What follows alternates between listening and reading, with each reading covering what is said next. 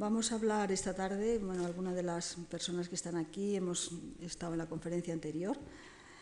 Mm, de, concretamente vamos a, tratar sobre eh, los trabajos que ha realizado eh, la misión arqueológica española en una ciudad eh, muy importante de la historia de Egipto, se llama actualmente Ignacia Medina, en la antigüedad era Cleópolis Magna y Nennesum. Vamos a pasar yo agradezco mucho a la Fundación Marc de haberme invitado a pronunciar estas conferencias y todos ustedes que estén aquí esta tarde.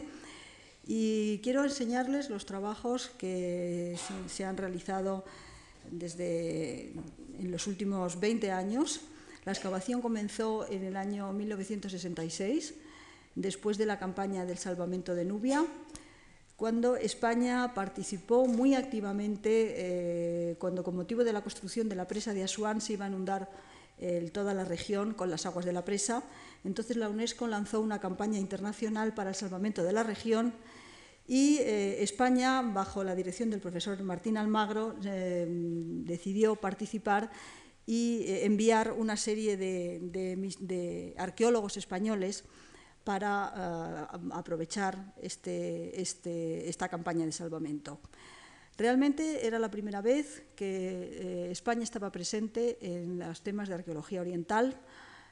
saben ustedes que España ha tenido muy poca tradición en los estudios orientales, siempre hemos estado volcados mucho más al mundo clásico y hacia el mundo de Iberoamérica. Y aunque había habido algunas, algunas eh, eh, personas que de, alguna, de una cierta manera se habían dedicado a la, egiptología, en realidad España había muy poca tradición de estudios egiptológicos y de excavaciones en esta zona del, Mediterráneo. Eh, a raíz de aquello, a, partir después de la, una vez que concluyó la campaña de salvamento, que muchos de ustedes recordarán con el, salvamento del templo, concretamente el de Abu Simbel, que lo cambiaron de su lugar original, mm, bueno, fue un momento en el cual colaboraron prácticamente todos los países europeos. Mm, a España le dieron, el gobierno egipcio y el gobierno sudanés dijeron a que a, los participantes les iban a dar una serie de recompensas por haber eh, trabajado allí. Uno de ellos era la mitad de los hallazgos de lo que, lo que se había encontrado en las excavaciones. A partir de 1980 esto ya no se puede hacer. Eh, la concesión de una serie de yacimientos en Egipto para que los países pudieran trabajar en ellos y concretamente también en España se les hizo eh, el regalo del templo de Devot. Mm, viene el templo de Devot que actualmente se puede ver en Madrid, es una, concesión por el trabajo de los españoles en Nubia en torno a los años 60. Eh, la excavación el, Estado egipcio les dijo a los españoles, ¿dónde queréis excavar? Entonces fue el profesor Blanco y el profesor Almagro, vamos a buscar una zona que no sea muy conocida, que podamos eh, intentar decir algo nuevo. Mm, eligieron una ciudad que está situada en el medio Egipto, lo vamos a ver, y desde 1966 hasta 1984 se realizaron campañas eh, anuales. Lo que pasa es que no, fueron, no tuvieron continuidad. Fue el momento en que se declaró la, guerra árabe-israelí. Eh, había problemas internos que no siempre las autoridades egipcias permitían trabajar allí. Y entre el 66 y el año 84 se hicieron cinco campañas dirigidas por el profesor Almagro, el profesor Presedo y el profesor López. Desde el 79 hasta el 84 la excavación quedó parada por problemas internos, problemas de, la guerra en Egipto, y a partir de 1984 eh, el Ministerio de Cultura eh, puso de nuevo en marcha las excavaciones en Egipto y como yo estaba trabajando en el Museo Arqueológico Nacional y esto es una excavación y un proyecto del Museo Arqueológico Nacional, me encargaron la dirección del proyecto. Mm, vamos a empezar a ver las diapositivas porque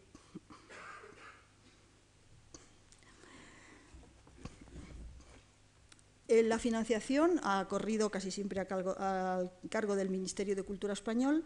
También intervino al principio el Ministerio de Asuntos Exteriores y en algunas ocasiones puntuales ha habido una serie de empresas privadas que nos han dado alguna concesión, por ejemplo, Ibercaja, Temoinsa, pero vamos, el, grueso de la financiación procede del Ministerio de Educación y Cultura.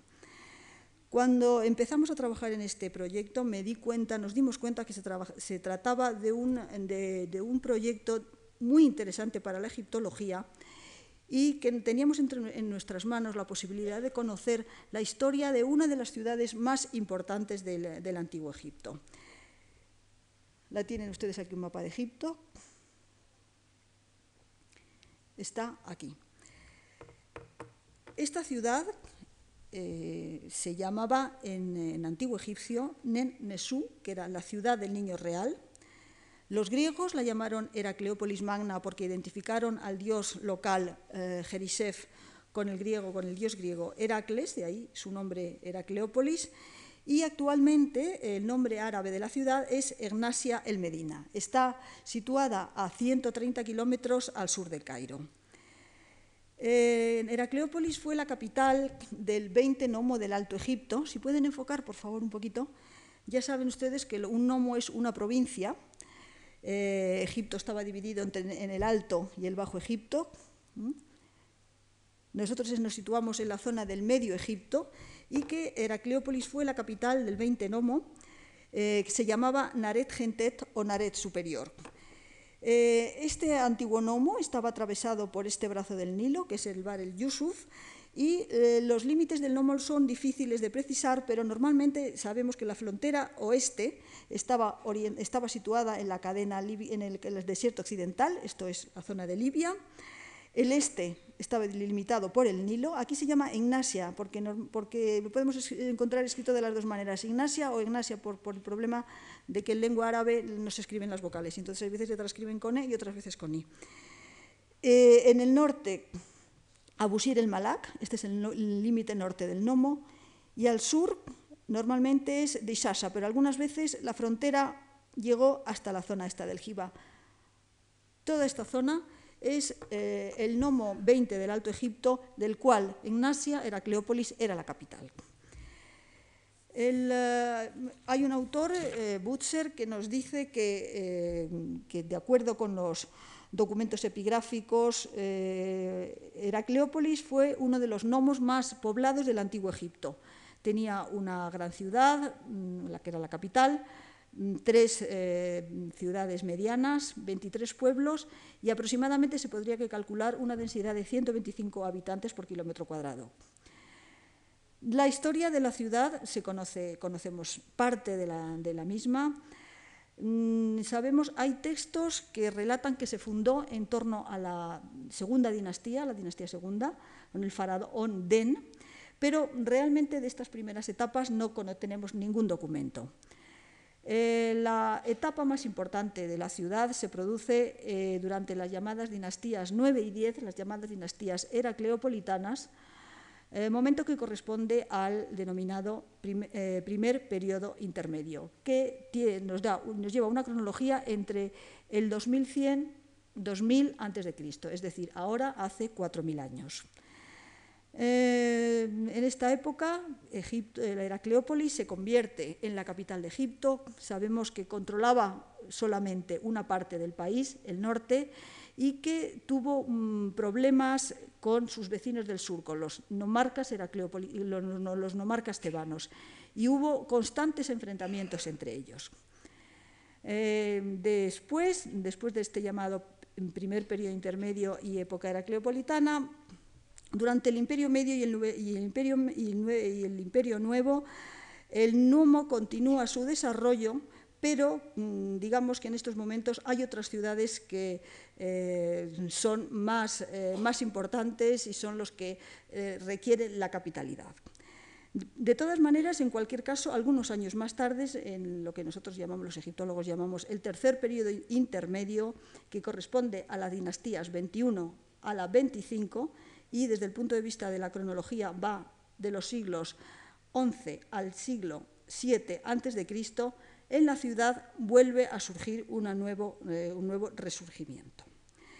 Eh, la ciudad se convierte en estos momentos en un centro estratégico y militar y eh, tanto los soberanos que están en el norte, ya lo veremos después, como los sumos sacerdotes de Amón que están en Tebas tratan de controlarla. Pero aquí no acabó toda, su historia. Durante época grecorromana fue una ciudad mm, que tuvo un gran esplendor. Y también hay que, mencionar la época del periodo copto, que eh, ya saben ustedes que los coptos son los descendientes de los, uh, faraón, de los, habitantes de, la época faraónica. Y aquí se han encontrado eh, muchos objetos que están actualmente en el Museo Copto del Cairo, que provienen de, de Annas, y uno de los centros donde primeramente eh, se vivió mm, el cristianismo.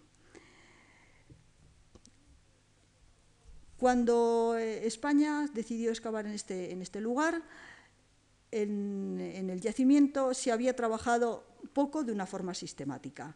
Se sabe que en el siglo XIX los primeros que estuvo trabajando allí es un suizo que se llamaba Nabil, que descubrió algunos, eh, de los monumentos más importantes de la ciudad, como el, templo de Jerishev, y que a principios del siglo XX, Petrie, que es uno de los grandes arqueólogos de la egiptología, estuvo también trabajando en la ciudad. Eh, eh, además, también intervinieron algunos alemanes eh, y sobre todo el Servicio de Antigüedades Egipto. Y en la actualidad eh, los únicos que tenemos la, concesión somos los españoles que la compartimos con los egipcios. Nosotros tenemos la parte, digamos, faraónica y los egipcios están trabajando en la parte grecorromana. Mm, ah, perdón.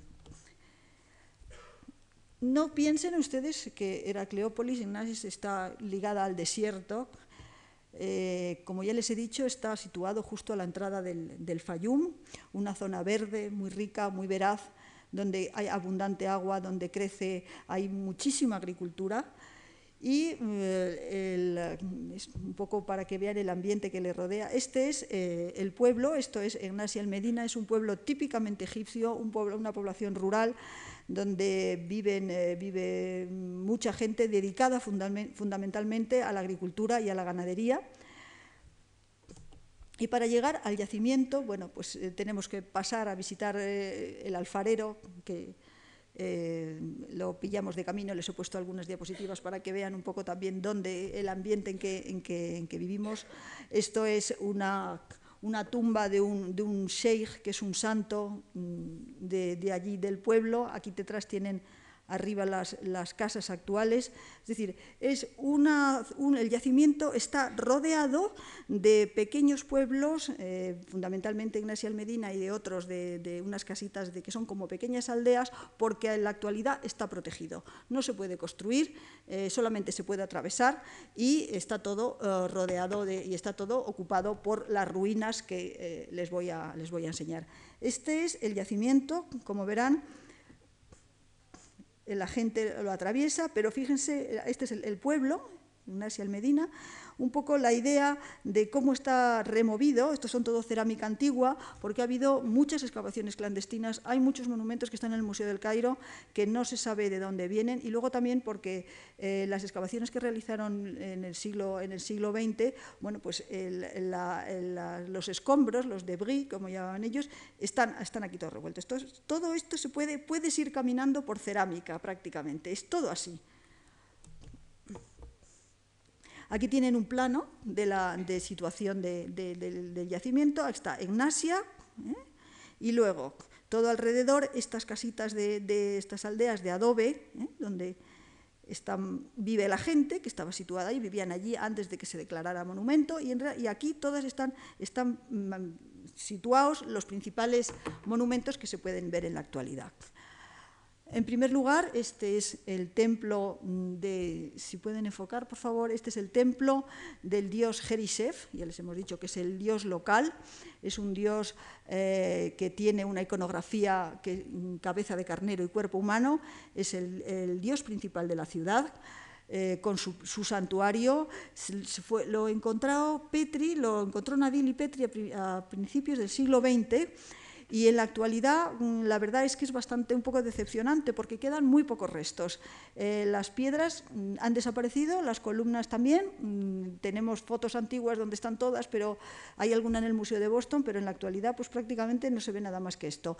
Tenemos un problema muy importante en el yacimiento que es la capa freática. Esto. la capa freática, el nivel freático está subiendo, desde, ha subido más de un metro desde la época de Petri y, aún en, un determinado nivel nos encontramos con el agua. Nos encontramos con el agua que es mm, bueno, pues un problema inmenso porque, porque no podemos seguir excavando. Muchas veces mm, los documentos están perdidos, entonces hay otros sitios, como por ejemplo en el delta, que también esto ocurre mucho, se utilizan unas bombas extractoras de agua, pero claro, en el delta tienes al lado tienes canales, nosotros aquí no tenemos nada, no tenemos canales. Una vez instalamos unas bombas extractoras de agua, inundamos al pueblo, vino el alcalde, nos riñó, tuvimos que parar, en fin, este es un problema que lo van a ver durante toda la excavación, depende de dónde esté situado, pero es un problema además que está afectando a todo Egipto. El tema de la, de la capa freática, monumentos que nunca están, hasta ahora se habían visto afectados por cambios climáticos, puede ser un problema grave en el futuro. Entonces, este es el templo del dios Jerisef, aquí le tienen, con cabeza de carnero y cuerpo humano, es un dios primordial, creador, su esposa es la diosa Ator, y a él se dedicó este templo, eh, este templo donde recibía, eh, donde recibía culto. Otro de los monumentos que se ven allí en el yacimiento es, este, es el, el, Kareb, que son unas columnas que también están excavadas eh, a principio de siglo. No hay mucha documentación, pero como verán, por aquí todos los escombros están alrededor. Aquí aparecieron una triada en la cual aparece Ramses II con, dos dioses que está actualmente en el jardín del Museo del Cairo pero que no está demasiado bien datado. Esta es la parte de la, parte bizantina, esto es lo que ellos llaman la Kenise, la iglesia. ¿eh? Quedan en pie todavía algunas columnas y otras están caídas por el suelo y están en la parte este del cementerio. Aquí es donde están trabajando los egipcios. Y luego el resto del yacimiento se, están, eh, esto mira, aquí están las cuatro columnas que quedan de pie y esto toda es la zona donde aparecen columnas caídas por el suelo, capiteles, en fin, la, impresión es un poco cuando llegas allí, un sitio muy grande, eh, inmenso, lleno de ruinas con monumentos eh, no demasiado vistosos como puede ser otros lugares de Egipto, mm, está cerrado, vamos, no está cerrado al turismo, pero no está dentro de las, de las, de las eh, rutas turísticas, pero, pero en fin, tiene suficientemente importancia como para que esto en un futuro se abra al turismo, pueda ser visitado y sobre todo puedan ser visitados los trabajos de las excavaciones que estamos haciendo nosotros. Nosotros, el, equipo está formado por eh, mm, los obreros que trabajan allí en la excavación, son gente local, gente del pueblo, llevan muchos años, como ya llevan tanto tiempo trabajando con nosotros, conocen perfectamente las técnicas de la excavación. Eh, por supuesto, el equipo normalmente está formado entre 8 o 10 personas, generalmente españoles, que son arqueólogos, egiptólogos, eh, antropólogos, restauradores, dibujantes. Es decir, es una forma también de aprender y de estudiar y trabajar allí. Y eh, las campañas son anuales, vamos cada año aproximadamente durante de un mes y medio a dos meses de duración. Este es nuestro almacén, es una pequeña casita que tenemos allí en, en el, yacimiento sirve en esta zona de aquí es donde están guardadas las piezas y aquí trabajamos, comemos, estudiamos, restauramos, fotografiamos y de todo durante, durante todo el día, porque no vivimos aquí, mm, salimos, vivimos en, en una ciudad un poco más grande a 18 kilómetros y entonces cada día Salimos a las cinco y media de la mañana, nos ponemos a trabajar hasta las seis, hasta las seis de la tarde, que luego nos volvemos al pueblo. O sea, prácticamente estamos el día entero, pasamos en, la excavación, por la mañana trabajando en el campo y por la tarde trabajando en lo que es laboratorio. Eh, e intentamos desde el principio recoger toda la documentación y, eh, al principio los primeros, los primeros pasos consistió en hacer una prospección de toda la ciudad con estudios topográficos. Eh, hemos hecho mm, prospecciones geofísicas de resistividad, tenemos una base de datos informática que, donde están incluidas todas las piezas que van saliendo, em, es decir, todas, y tratamos de que las, las nuevas tecnologías nos ayuden dentro de lo posible, dentro de las fundamentalmente de las posibilidades presupuestarias y, bueno, después de, tanto, de tantos de, estos años de trabajo, los resultados eh, se pueden decir que son muy importantes y muy esperanzadores. bajo mi dirección se han eh, excavado principalmente en dos lugares de la ciudad, eh, la necrópolis del primer periodo intermedio y el del tercer periodo intermedio. Para la excavación de estos dos lugares hemos elegido una metodología específica que, que sigue los postulados de la llamada arqueología de la muerte y que define las prácticas funerarias como los exponentes de una realidad social. Tratamos de verificar los estatus de los individuos, eh, que, el estatus de los individuos que eligieron estas necrópolis para enterrarse. Hemos tratado de hacer una descripción formal de los cementerios, tanto lo referente a, a la superestructura, es decir, a la tumba y a la arquitectura, como a sus contenidos, a sus ajuares y sobre todo tratando de investigar y de ver quiénes eran las personas que vivieron en Heracleópolis en esta época. Los trabajos prioritarios, los primeros que empezamos fueron la necrópolis del llamado tercer periodo intermedio, si se puede enfocar un poquito más, por favor. Tercer periodo intermedio que ya les recuerdo que son, exacto, de la dinastía, nosotros tenemos desde la 22 hasta la 25 dinastía. Eh, ya, les hemos, ya también he mencionado que esto es, un momento que se produce a, finales del Imperio Nuevo y eh, fundamentalmente nosotros hemos encontrado restos de la 22 dinastía, de la 22 a la 25 dinastía, concretamente la necrópolis donde se enterraron los altos dignatarios de la ciudad, los gobernadores, los jefes del ejército, los que en estos momentos eran los que poseían el poder local. Eh, esta necrópolis hay, que em, hay, que mencionar que está situada intramuros, es decir, dentro de la ciudad. Esto es curioso porque si ustedes conocen Egipto, si ustedes han, visto, normalmente las necrópolis están siempre situadas en el desierto. El, desierto es el lugar de enterramiento donde están donde se, alejadas de las ciudades, pero en los periodos de inestabilidad política, concretamente este que el país está dividido, está fragmentado, hay distintos centros de poder y desde luego las luchas debieron de ser bastante frecuentes, las necrópolis se trasladan y se, hacen dentro de la ciudad, dentro, incluso dentro del témenos del templo. El témenos es la parte, el, muro del templo que lo rodeaba, para, en cierta manera, protegerlas. Protegerlas de posibles destrucciones, eh, de posibles pillajes, y eh, esto es, eh, es, muy, eh, es, muy, importante remarcarlo porque el hecho de encontrar una necrópolis dentro de la, de la, ciudad pues es una cosa que no ocurre en todos los yacimientos de, Egipto.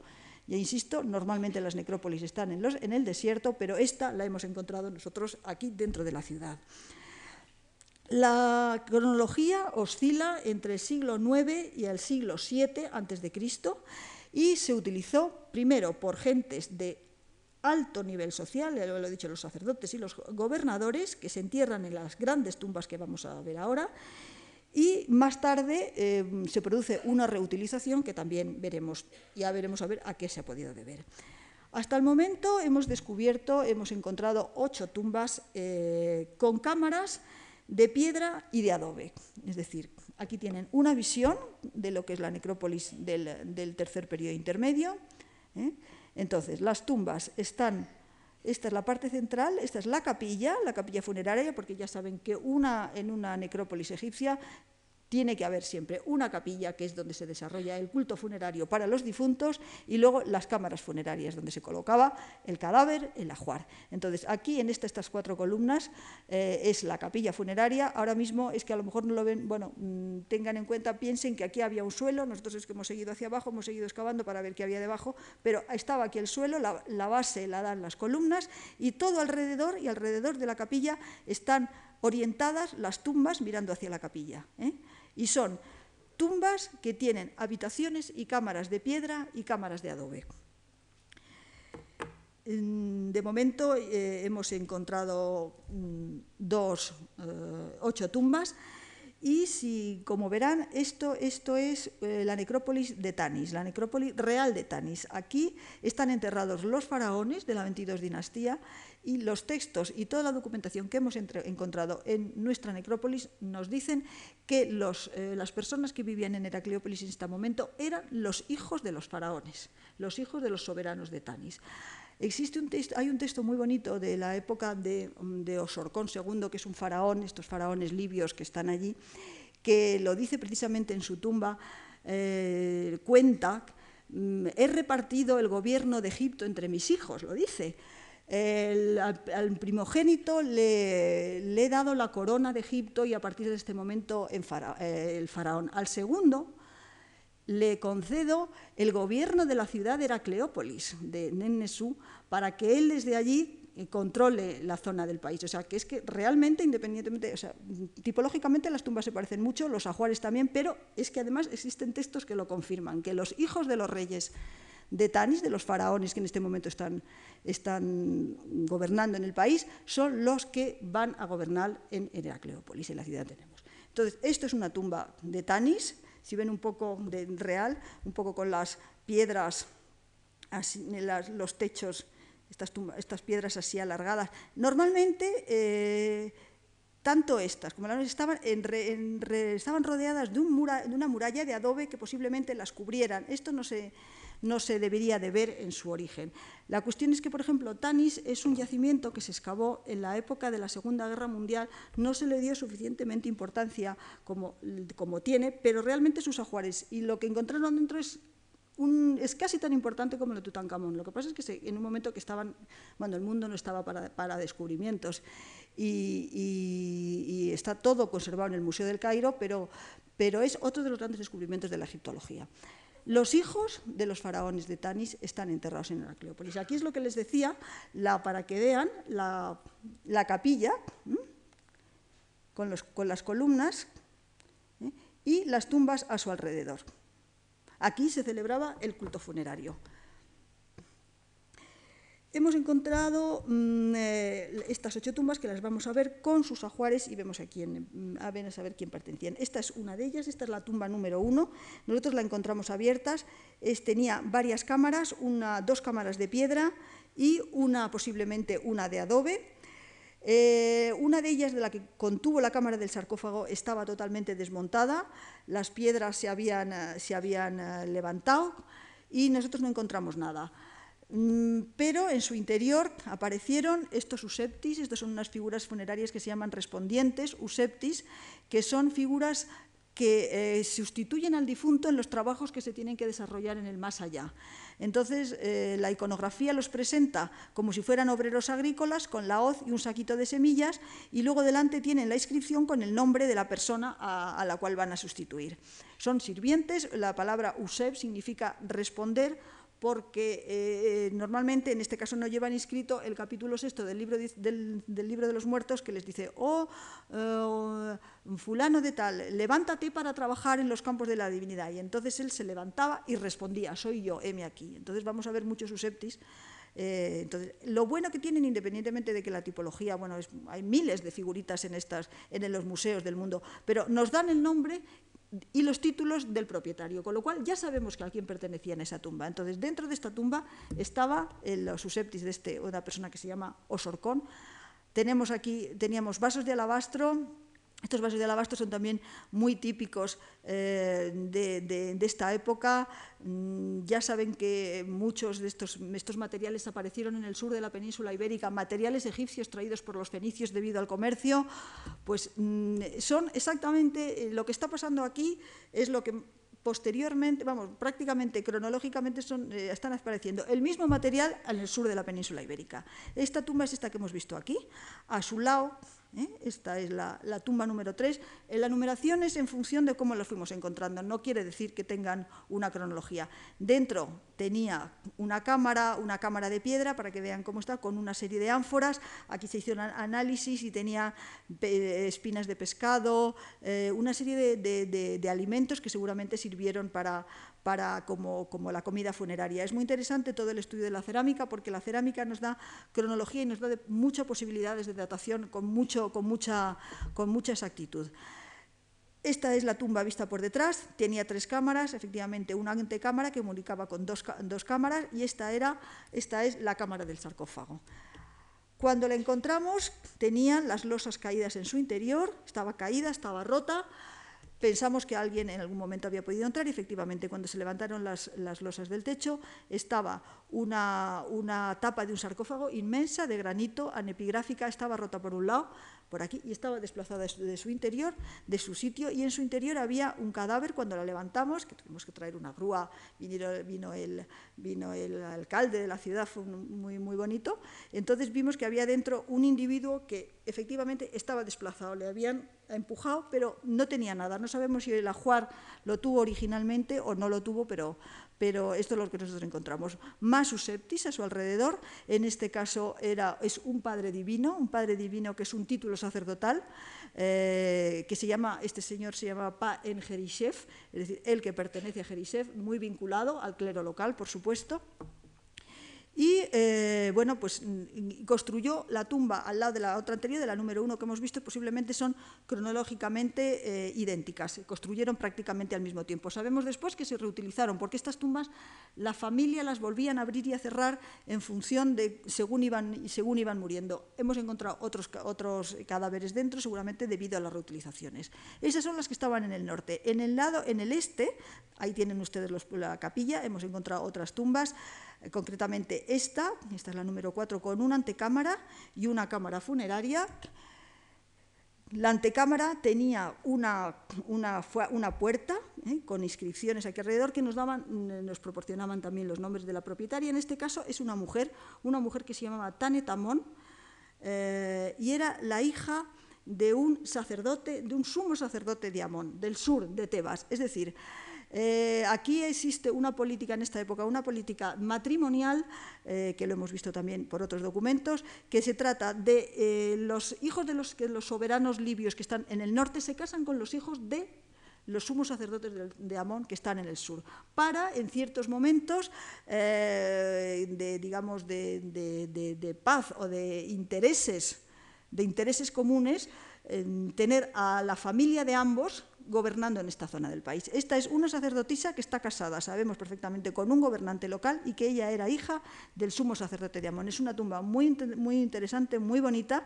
Aparecieron los useptis en una esquina, todos colocaditos, tenían una caja, pero la caja se había, mm, era una caja de madera, pero prácticamente se había, se había perdido, no quedaba nada, pero estaban colocados allí, todos parecían como, como un, bueno, pues eso, como un ejército y muy, muy bonitos, también muy fantásticos, los vasos canopos. Los vasos canopos ya saben que son para meter las vísceras funerarias, las vísceras del difunto, eh, para momificarlos se sacaban las vísceras, se extraían, se momificaban y luego se introducían en los cuatro vasos canopos, que tienen cuatro tapaderas diferentes con las caras de cada uno de los hijos de Horus. Aquí están los textos que nos, que nos explican el nombre, la filiación, de la dama y aquí la, aquí la tiene, esto es una basa que estaba por encima de, que estaba encima de la tumba, aquí está ella, la sacerdotisa, y aquí está su marido, ¿eh? y un sacerdote, un sacerdote, y este seguramente es su hijo, un sacerdote que sabemos que reconstruyó la tumba, que por alguna, alguna, algún motivo eh, se estropeó y entonces él dice, he renovado este monumento, lo he vuelto a rehacer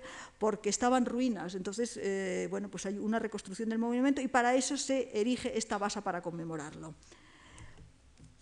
Esta, esta, tumba estaba aquí, era una de las, fue una de las más, la de las más ricas. Aparte, bueno, solamente estoy contando lo más importante, porque aparte de eso había, mm, había otro, otro material, había, había otro ajuar, concretamente en ese había ojos, un, un un ojo de un amuletos de plata, mucha cerámica, vasos de alabastro pero bueno, solamente estoy cogiendo las cosas más, eh, más, así, más importantes y sobre todo las que nos ofrecen una información de tipo histórico, de nombres, y, de, nombres y de, títulos para decirnos quiénes eran cada una de estas personas. Aquí tenemos otras dos, otra tumba, que es el esquema clásico, dos cámaras y una antecámara, ¿eh? La antecámara está totalmente eh, perdida. Nosotros prácticamente aquí ah, detectamos en el momento de la excavación un agujero que venía desde arriba, estaba robada, entonces falta la antecámara con estas dos cámaras ah, que eh, estaban, daban a la antecámara y en una de ellas aparecieron dos enterramientos, uno encima de otro, uno de ellos con una magnífica esta malla funeraria con este escarabeo, que era un escarabeo, un escarabeo alado que significa la resurrección y la renovación, y debajo otro, otro enterramiento con este collar, este preciosísimo collar de, de lapislázuli, oro, cornalina, y aquí una estatua de una divinidad que es la diosa, la diosa Aid Bastet, que es la divinidad eh, que en estos momentos es la protectora de Heracleópolis, de Heracleópolis y de la dinastía eh, libia. Pues es una diosa que es leona, de iconografía leona y gata. Tiene las dos versiones de los, de, los felinos, el lado agresivo, poderoso, que es el león, y el lado, el lado oculto, el lado, perdón, amable, gracioso, que es el gato son las dos manifestaciones del felino, entonces los, dinastas libios la cogen como su protectora y como su diosa local, y estaba ahí arriba. Esta es otra tumba, eh, otra tumba que también con en la cual encontramos estos, estos, vasos canopos que en este caso no tenían inscripción, este estaba roto y, y es posible que estuvieran reutilizados porque en muchos casos las tapaderas no encajaban muy bien pero bueno, eh, formaban parte de la tumba. Sabemos que los suseptis que teníamos y, la mesa de ofrendas, ¿eh? una mesa de ofrendas con todos los alimentos para donde están recogidos los que, los que tienen que lo que necesitan para vivir en el más allá, nos dio efectivamente toda la titulatura y los nombres de la persona al cual pertenecía esta tumba, que seguramente es el marido de la, de la eh, sacerdotisa Tanetamón, la que hemos visto, porque estaba al lado y tiene, la misma tiene una filiación y habla de su esposa. O sea, seguramente tenemos aquí el, matrimonio. Esta estela, de, esta mesa de ofrendas apareció un poco desplazada de su sitio.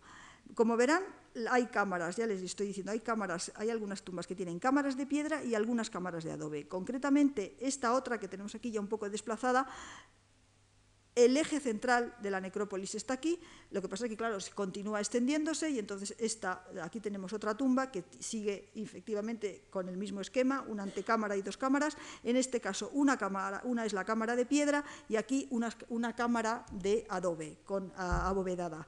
Aquí tienen la cámara de piedra, esto es, nosotros las encontramos prácticamente rotas y caídas en el interior, pero mm, si hemos hecho restauración, hemos tenido un, un proyecto de restauración concreto del cementerio por ejemplo, todo esto también es restauración nueva. Hemos tratado de hacer una restauración que sea totalmente reversible, poner las cosas, las, piedras en su sitio como estaban con unos módulos especiales diseñados exclusivamente para la excavación, pero de manera no hemos querido tocar las piedras porque si en un futuro se encuentra alguna cosa mejor para, para hacerlo, pero actualmente la necrópolis prácticamente tiene el aspecto que tenía en su origen y es totalmente visitable. Lo que pasa es que, claro, necesita pues un mantenimiento y que el Servicio de Antigüedades egipcio se ponga ya alguien para vigilar. Y de momento todavía esto no lo hemos, no lo hemos conseguido. Entonces, esta es la, otra de las tumbas, la cámara de piedra, a, su lado una cámara de, abovedada, de adobe, encontramos la bóveda caída y debajo, en el momento que se empezó a excavar, aparecieron por aquí unos huesos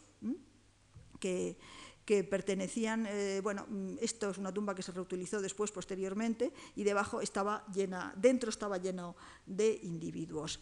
Eh, tenía una entrada, eh, las, entradas a estos recintos se, hacían a través de unos arcos, que también fue muy difícil encontrarlos, porque al no estar excavando en arena, sino en, tierra, incluso en tierra muy mojada, hay veces que encontrar el adobe, intentar localizarlo así, pero vamos, esto ya fue fácil. Tienen ustedes aquí otro, un enterramiento infantil de un niño que se colocó posteriormente, pero luego esto se tapiaba, desde ahí se cerraba. Otras dos tumbas eh, de, esta misma necrópolis es esto mismo. Igual tenemos el esquema, la, antecámara que en este caso ha desaparecido, estarían rodeadas por un puno de adobe y las dos cámaras, eh, eh, las dos cámaras una junto a la otra. En ella encontramos dentro el propietario, tenía eh, un, escarabeo, de, ya lo veremos, de lapislázuli en el corazón, es un escarabeo de, corazón, sustituye al corazón y sus cuatro vasos canopos que también son anepigráficos, pero el, el escarabeo, bueno, está puesto por este lado, pero detrás tenía una inscripción que decía el hijo real, vuelven a mencionar a un hijo de un rey, que también se llamaba Osorcón, que es un nombre libio y que se repite hasta la, hasta la saciedad. Em, Detrás de este muro, también este muro de adobe que también costó, bueno, ahora ya, ya nada, ya los, adobes y los muros, ya el principio costó un poco, incluso pues la, primera hilera siempre decías, bueno, a ver, con muchísimo cuidado, pero los especialistas que tenemos dedicados te encuentran los adobes perfectamente, ¿no? o sea que ya no se nos escapa ni uno. Aquí apareció detrás de este muro estas otras cámaras, estas como se ven son, ya eh, posteriores, es decir, eh, es la parte ya más, final del cementerio, ¿eh? mm, la parte más moderna y las cámaras ya son más pobres, no tienen la riqueza y la importancia como las que hemos visto anteriormente. ahora les voy a enseñar también perteneciente a esta necrópolis del tercer periodo intermedio, pero no esta zona, un poco más alejada. Esto ustedes son los primeros que lo ven, porque esto es de la campaña del año pasado, del año, del año 2002, y todavía no, no se lo he enseñado a nadie. Entonces, una zona un poco más alejada sobre la necrópolis del primer periodo intermedio que ahora veremos, apareció esta, esta tumba, eh, esta tumba que se puede fechar en el tercer periodo intermedio también, y pronto se empezó a excavar y empezaron a salir rápidamente los suseptis y eh, los vasos canopos. Los tienen ahí situados en una, en una esquina, tal como aparecieron. Eran, eh, diez, eran los tres vasos y las cuatro tapaderas, pero solamente, solamente el, cuarto, el cuarto vaso, lo que es el cuarto recipiente, no, no, no, no apareció, estaba roto, pues les los enseño uno a uno para que vean, los cuatro hijos son de alabastro, son fantásticos, eh, no tenían nada en su interior, porque en, estos, en este periodo muchas veces quedan vacíos, no, no se ponen las vísceras, son, simplemente recordatorios, pero mm, para que vean. Y luego, eh, junto, asociados a los, aparecieron los, los también una legión, eran 300 y pico, y también aquí lo bueno que pudimos leer el nombre, es un sacerdote, un sacerdote y un padre divino, que es un título sacerdotal que se llamaba Ipi. Eh, aquí están todos con sus, eh, con sus eh, instrumentos agrícolas y, bueno, esto es totalmente, esto es un descubrimiento de, hace tres meses. No, no, lo hemos, no, se lo enseño, son ustedes lo primero, los primeros que lo ven.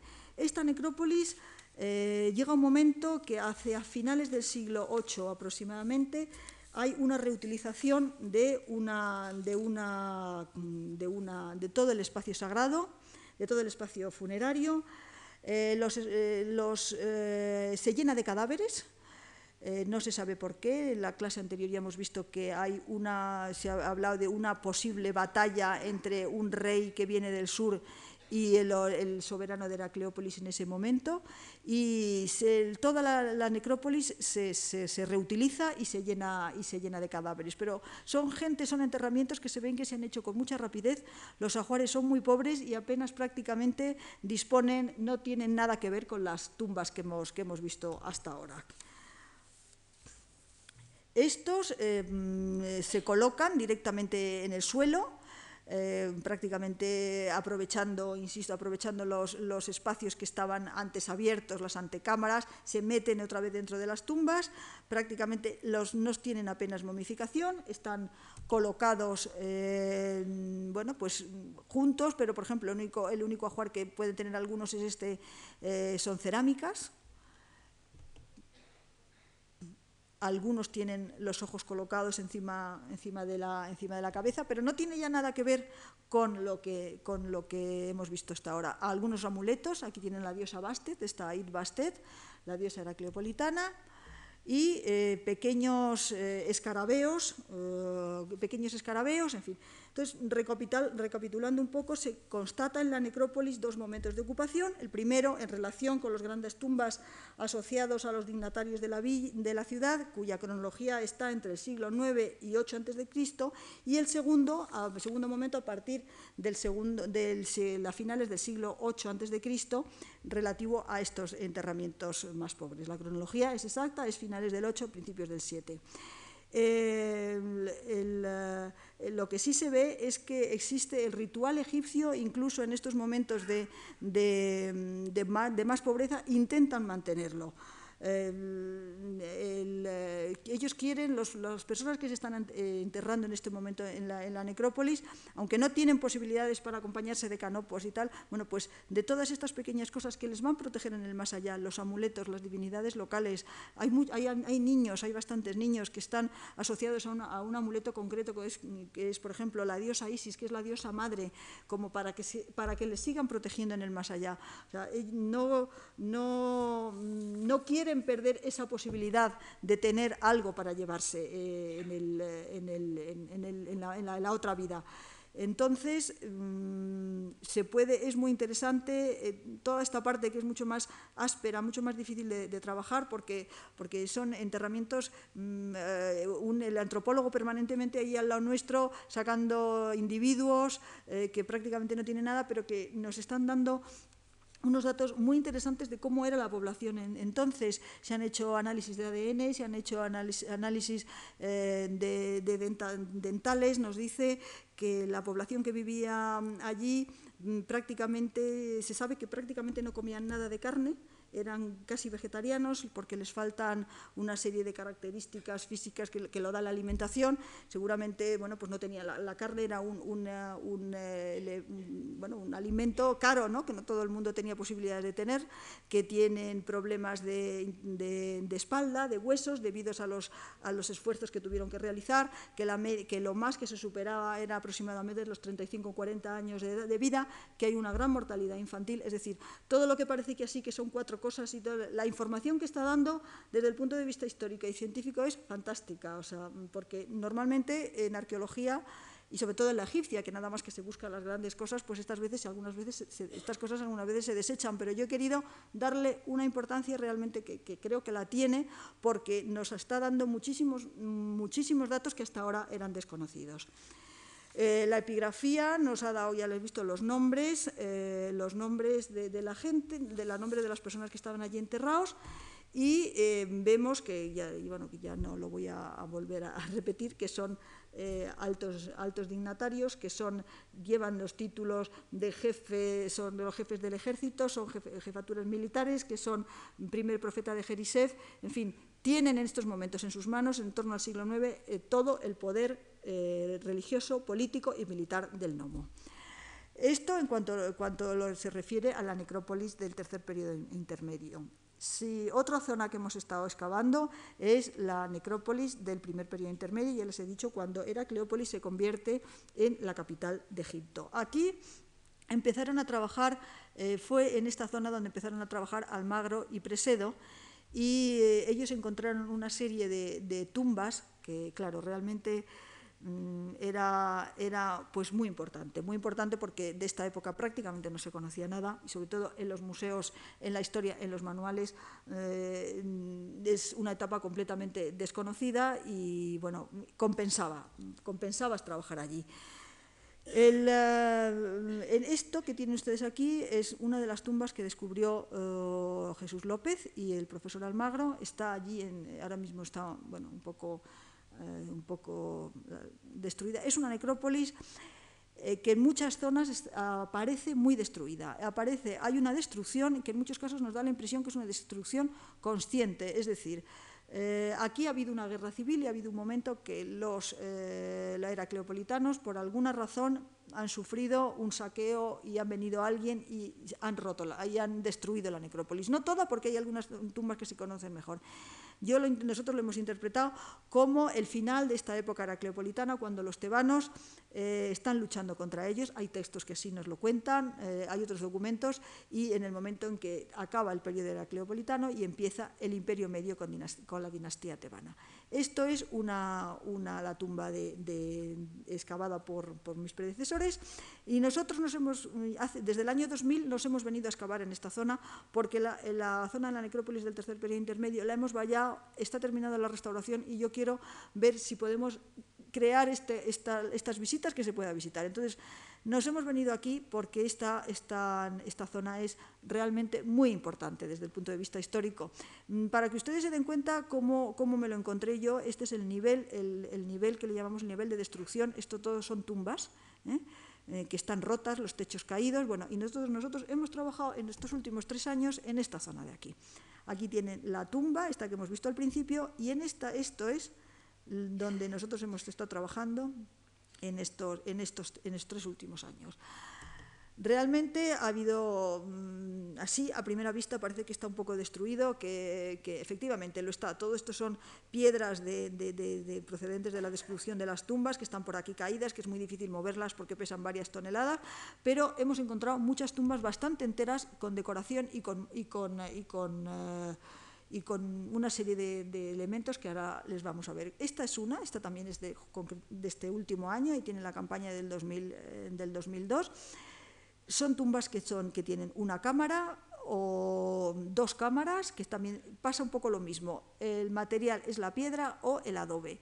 Estas están, eh, están orientadas, todas norte-sur, los accesos dan a, una calle, a esta calle que hemos, que hemos, visto antes, que estaba entre la tumba grande y estas. ¿eh? Dan, las puertas están aquí, hacia el norte, y casi todas estaban, estos son los techos que estaban caídos y rotos en el momento de su hallazgo. Eh, la limpiamos, aquí tienen la desgracia del agua freática que está saliendo, fíjese a qué niveles la tenemos, y nos llevamos una sorpresa muy, muy importante cuando vimos que tenía pinturas y que estaba decorada. Insisto, estos son ustedes los primeros que la ven. Eh, eh, aquí está el propietario, el propietario que está mirando hacia, hacia, el norte, hacia la salida, con su, con su bastón en la mano. Mm, la inscripción está aquí arriba. Desgraciadamente el nombre no está, el nombre no está escrito, no sabemos para, quién era porque no se terminó de escribir o está borrado. Mm, verán ustedes que el arte es un poco, se nota que es un poco provincial, recuerda mucho las representaciones de, otras, de otros sitios de, de, otros lugares de Egipto de este periodo, como Gebelein, Asiut, etc. Aquí está el propietario, de pie, mirando hacia arriba con la piel de rojo, y detrás tiene una, una representación, estos son los vasos de los, con los siete aceites sagrados, una serie de ungüentos que se utilizaban en la momificación, y debajo lo que se llaman los frisos de los objetos, con sandalias, etc. Luego aquí abajo, todo el resto de la tumba de la pared está decorada con escenas de porteadores de ofrendas, los que traen las ofrendas para el difunto, y aquí abajo hay una escena de un arpista. Bueno, aquí, tiene, aquí está el propietario, está con las convenciones propias del arte egipcio. Y aquí abajo hay una figura, un, dibujo de un arpista que está tocando el arpa, también muy vinculada a las ceremonias funerarias. Tengan ustedes en cuenta que estos son, estamos en el año 2000 antes de Cristo, son pinturas de hace 4000 años. Entonces, a esto hay que darle la importancia que realmente tiene, que es muchísima, porque no eh, prácticamente en ningún sitio tenemos eh, pinturas de este, de este, de este estilo de esta época. Luego, mm, lo que pasa es que hay algunas zonas que están muy perdidas, posiblemente también por el agua, y, luego delante de la tumba había una especie de capilla que la, de pequeña capillita funeraria con dos estelas aquí colocadas, haciendo ángulo, que estaba completamente rellena de eh, cerámicas. Cerámicas, las botellas estas típicas heracleopolitanas, eh, aquí una vez que, la, las, la vaciamos con la mesa de ofrendas, o sea, normalmente la estela, esto es una estela de falsa puerta, que significa la separación del mundo de los vivos del mundo de los muertos, se pone en la capilla, tiene unas fórmulas funerarias que se tienen que recitar, las recitan los vivos para obtener la comida funeraria en el más allá, y aquí tenían su mesa de ofrendas delante, esto es la vacía, y para que vean otra vez el problema de la capa freática a su lado una habitación, una habitación seguramente votiva caída, aquí tienen los, los, adobes caídos del techo, y una serie de estelas. Una serie de estelas de, falsa puerta donde tenemos el, nombre de los propietarios y de, las, de los ocupantes de estas tumbas.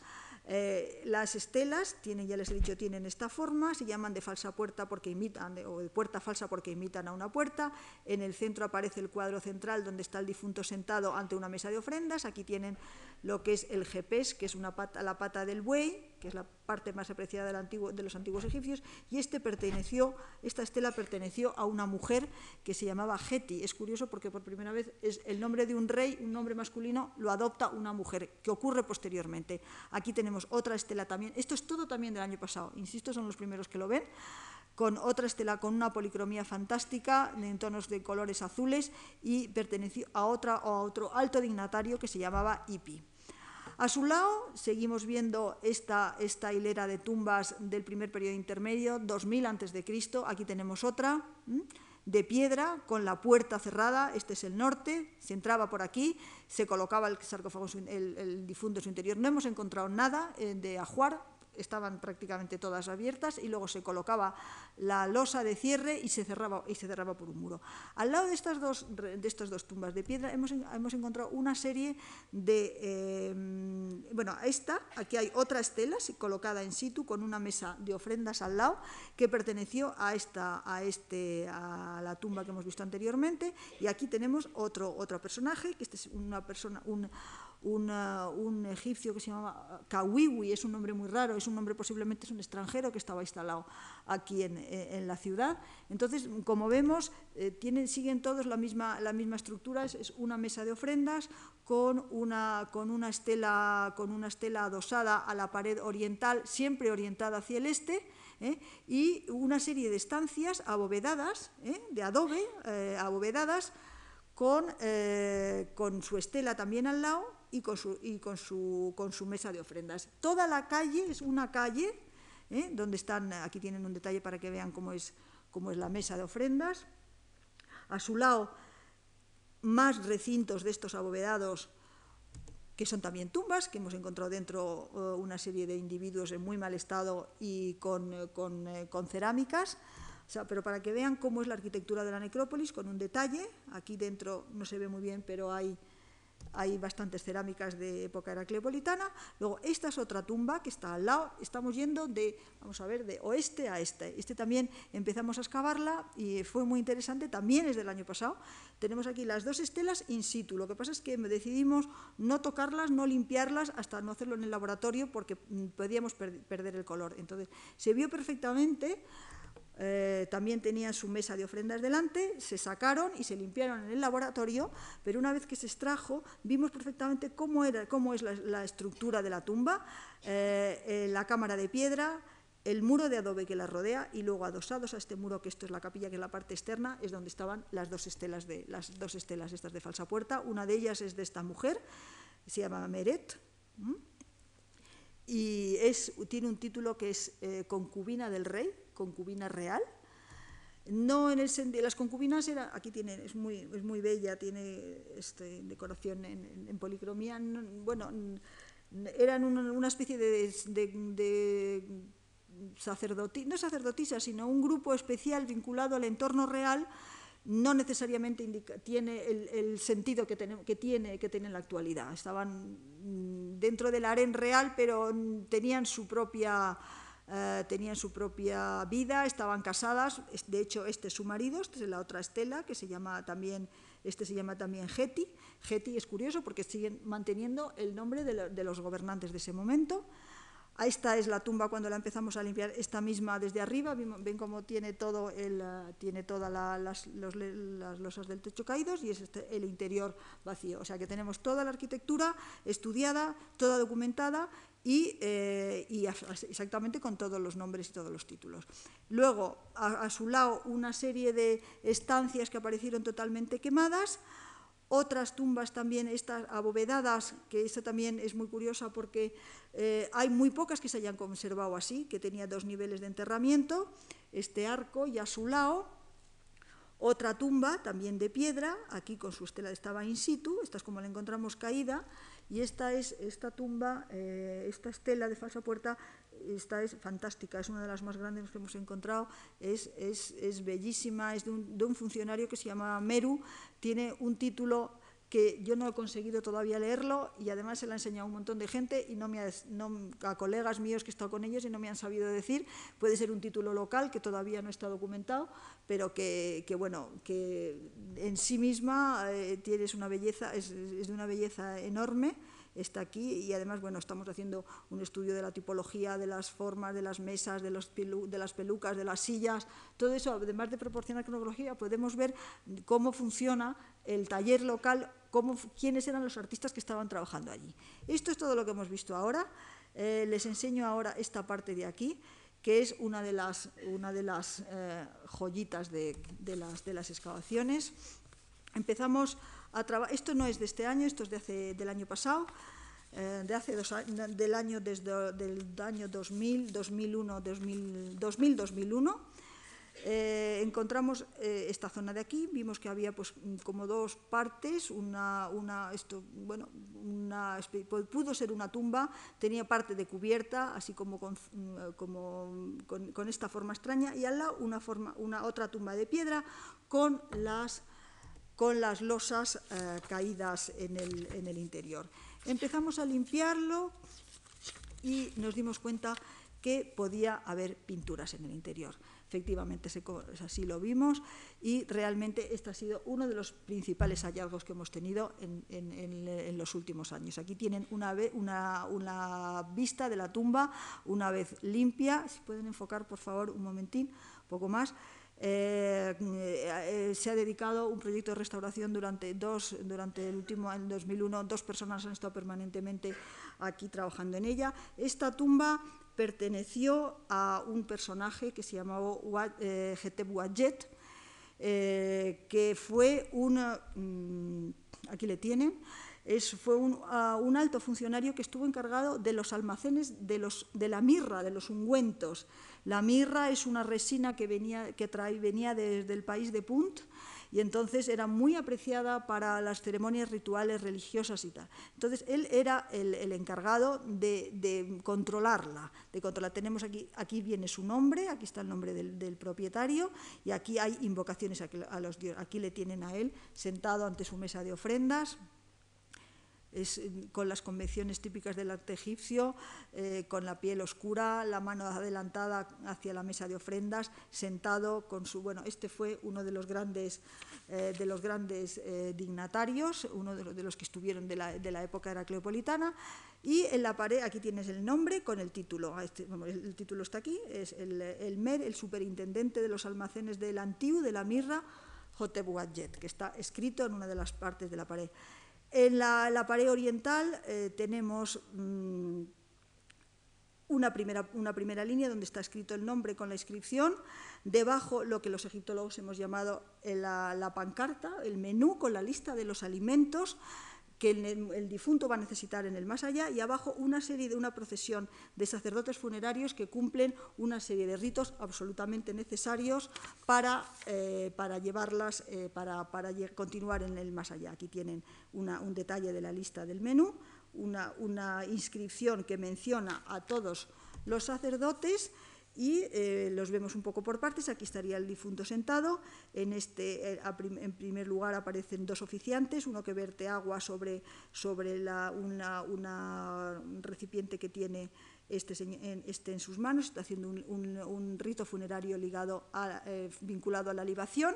Este es un sacerdote que lleva un incensario para, para, quemar incienso. Es muy importante en los ritos egipcios, además de las recitaciones, el olor, el, incienso, o sea, un poco como ocurre ahora con los ritos estos de las capillas, si ustedes han estado en, los ritos ortodoxos, que, donde la luz es muy baja, el olor a incienso, pues esto debía de ser un poco así, recitaciones eh, muy, muy monótonas, que hace concretamente en este caso este, que es un sacerdote lector, está recitando, está diciendo lo que, tiene que, lo que tienen que hacer para que las glorificaciones del difunto. Este es otro sacerdote que está repitiéndoles, se llama el sacerdote Uti. ¿Eh? Eh, y, bueno, repite lo que el sacerdote lector está, está, está, está contando. Detrás de él este es un sacerdote que se llama Elinet, lleva una escoba en la mano y va borrando las huellas que va dejando él para que la tumba quede purificada. Y detrás un sacerdote que se llama el sacerdote Sem, que lleva una piel de pantera y también eh, lee eh, los ritos y hace otra serie de, bueno, todo es un, ritual que da para toda, para toda una, una explicación. En la última parte eh, la última parte de esta, de esta, zona es la ablación del GPS. El GPS, aquí lo tienen, es la parte anterior del buey, es la parte de carne más apreciada de los antiguos, para los antiguos egipcios, lo, han visto en las estelas, que siempre está ahí colocado. Ellos lo, es como el jamón. les, lo querían porque era la parte que más les gustaba. Eh, y además es el, acto esencial del sacrificio ritual. Eh, si lo ven ustedes con un poco de detalle, el carnicero sujeta un cuchillo con su mano derecha, este es el carnicero. colocándolo a nivel de la articulación de la pata, mientras que con la izquierda sujeta la pata interior, la pata anterior, el cuchillo está del lado del espectador y se ve entero, lo que es muy importante para los egipcios. La actitud del carnicero y la de su ayudante son muy características. Su trabajo exigía que se inclinasen hacia adelante. El carnicero tiene las piernas separadas y el pie avanzado está sobre la cabeza de la víctima, mientras que el otro lo apoya en plano. El ayudante apoya sus dos pies sobre la víctima. El animal está derribado, inmovilizado y con las tres otras tres patas atadas por una cuerda de las que tira el ayudante. Los dos hombres realizan un esfuerzo considerable debido a la resistencia que opone la víctima y un egiptólogo alemán, Juncker, defendió que la, pata del animal se cortaba cuando éste estaba todavía vivo aunque no está muy claro. Pero este es un rito muy típico. En la pared sur aparecen los porteadores, de, los porteadores de ofrendas que se dirigen a donde está sentado el, difunto. En primer lugar están estos tres personajes que llevan en sus manos aves eh, o algunas muertas y otras esta está viva, la, lleva de los patos, de las, agarrada de las alas, es un ave, otras en una bandeja es todas las procesiones de ofrendas que demuestran que el difunto tenía, eh, era, tenía posibilidades de, adquirir esta comida y de tenerla en el más allá. Aquí otra persona es muy curioso con las representaciones del arte egipcio, con las bandejas en la mano. Esto al principio nos pareció que era una mujer, pero es un hombre. Tenemos paralelos de, eh, representaciones iconográficas del hombre ya mayor, con el pecho caído, eh, vestidos con, este, con esta vestimenta que es típicamente masculina. Continuamos viendo las representaciones de estos porteadores este, con las tres, eh, hemos visto de las escenas de las ofrendas, el pan, la cabeza del buey y la cerveza, que la cerveza se bebía en ese momento, eh, era uno de los alimentos esenciales en la dieta egipcia. Esta es la parte de arriba. En la parte de abajo eh, hay las escenas de ganadería, esto es la del derribo del toro, el animal tenía que ser derribado y volteado, tal como hemos visto en la otra pared, para que el carnicero cortase la pata. Un hombre tira con todas sus fuerzas de la cuerda, que está atado a los cuernos y a las patas del animal. Este corre tratando de huir, eh, desesperado, pero para, porque sabe que, bueno, no sabe, pero vamos, le, va a ocurrir después lo que ha pasado con su compañero. Detrás viene el, eh, otros, otros toros, estos con cuernos liriformes, que, van también al sacrificio.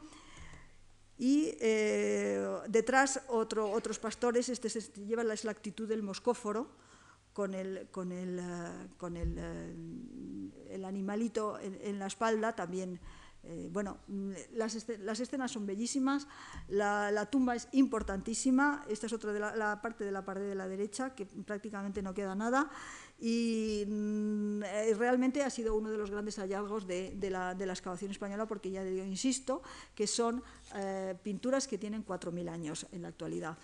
Todos estos trabajos los hemos hecho ya para terminar con ayuda de los colaboradores, con la gente de allí de alrededor. Estos son una, para terminar un poco, ha sido una forma un poco más, más actual. Estos son parte de los guardianes que están trabajando con nosotros, eh, los obreros, eh, la, gente, la gente de allí, que son auténticos especialistas, que se conocen perfecto en la excavación, que los puedes prácticamente dejar solos.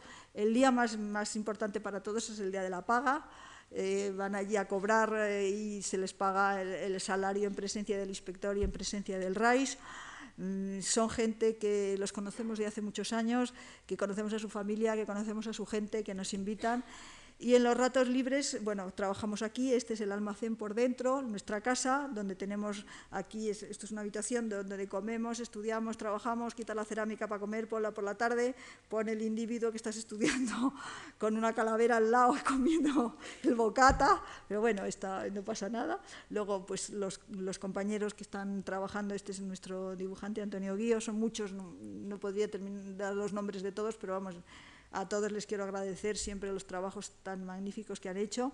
En los ratos libres, cuando ya termina un poco el trabajo, nos vamos a visitar a nuestras amigas. Estas son mis amigas, las señoras que viven alrededor con sus niños, que me cuentan, que me dicen, nos invitan a sus, a sus fiestas estas son las casas de alrededor, ahí tienes, ahí esto es una boda, ahí están los novios y bueno, nosotros éramos casi tan protagonistas como ellos porque nos subieron arriba, nos invitaron a, la fiesta, empezamos a cantar, empezamos a bailar, todos allí con... Realmente llevamos, llevamos tanto tiempo que es que yo conozco a las madres, a los hijos y a todos. Otra, esa es otra ceremonia también de estas coptas, una ceremonia copta porque ahí hay gente copta y gente musulmana que están una fiesta eh, local con las velas que nos invitaron a participar, o sea que lo que es, eh, bueno, y esto es un una, una, visita que tuvimos hace algunos años con el ministro Jordi Soletura, que vino a vernos, eh, con el profesor Luzón, el, consejero cultural de la embajada, algunos periodistas que vinieron a, ver la excavación. Y eh, bueno, pues estos son nuestros, nuestros obreros, nuestra, la, personas estas que, con las cuales llevamos tanto tiempo trabajando, que terminan cada año su excavación que cada día, mm, cuando termina el trabajo, nosotros nos volvemos a casa, mm, recogemos el, el camino de vuelta, recorremos los 18 kilómetros ya en el anochecer, en el atardecer, hasta que llegamos ya a Benisuez, que es donde vivimos, y procuramos si podemos ver la puesta del sol y terminar el día, pues como lo hemos empezado, con la, con la belleza de Egipto y con la emoción de todos estos trabajos que nos han proporcionado todos estos años de trabajo que estamos allí. Muchas gracias.